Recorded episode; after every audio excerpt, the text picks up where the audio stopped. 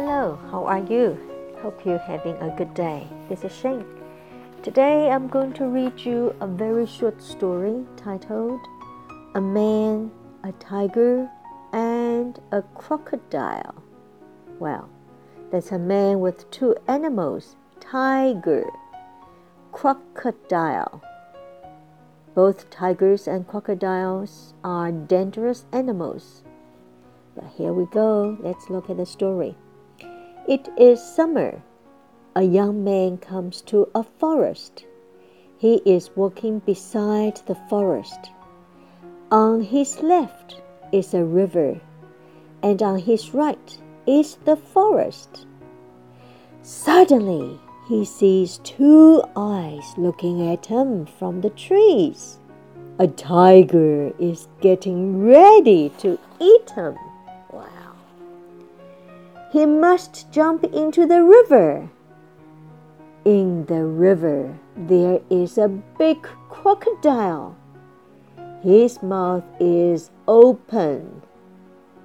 The young man closes his eyes the tiger jumps over him. He opens his eyes. Aha! The tiger jumps into the crocodile's mouth. Wow. a fright for nothing. Mm. Let's have a look of uh, some of the words, the vocabulary. Crocodile, crocodile. 高音在第一段，c 在这边发的是 k 的音。Tiger，tiger，我们都知道 tiger is a very powerful and dangerous animals. Same is crocodile. Okay, beside, beside，高音在第二段，beside。On his left, left 是左边。left 也有剩下来。Who is left？谁剩下来了？If everyone has an apple, who's left?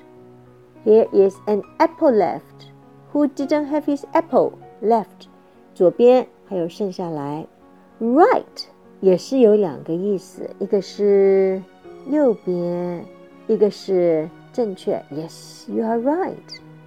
Suddenly, suddenly，高音在第一段。Suddenly, wow, it's quite a scary moment, must be, when you see a tiger. Wow. But then you see a crocodile. Crocodile. 高音在第一段。 And then this young man is so scared he closed his eyes. I guess he cannot believe what he saw when he opened his eyes again.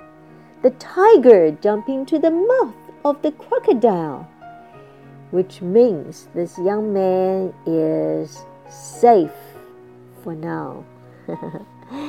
okay, I hope you do enjoy listening to the story, and I do hope you will read the story out aloud and just remember practice makes perfect.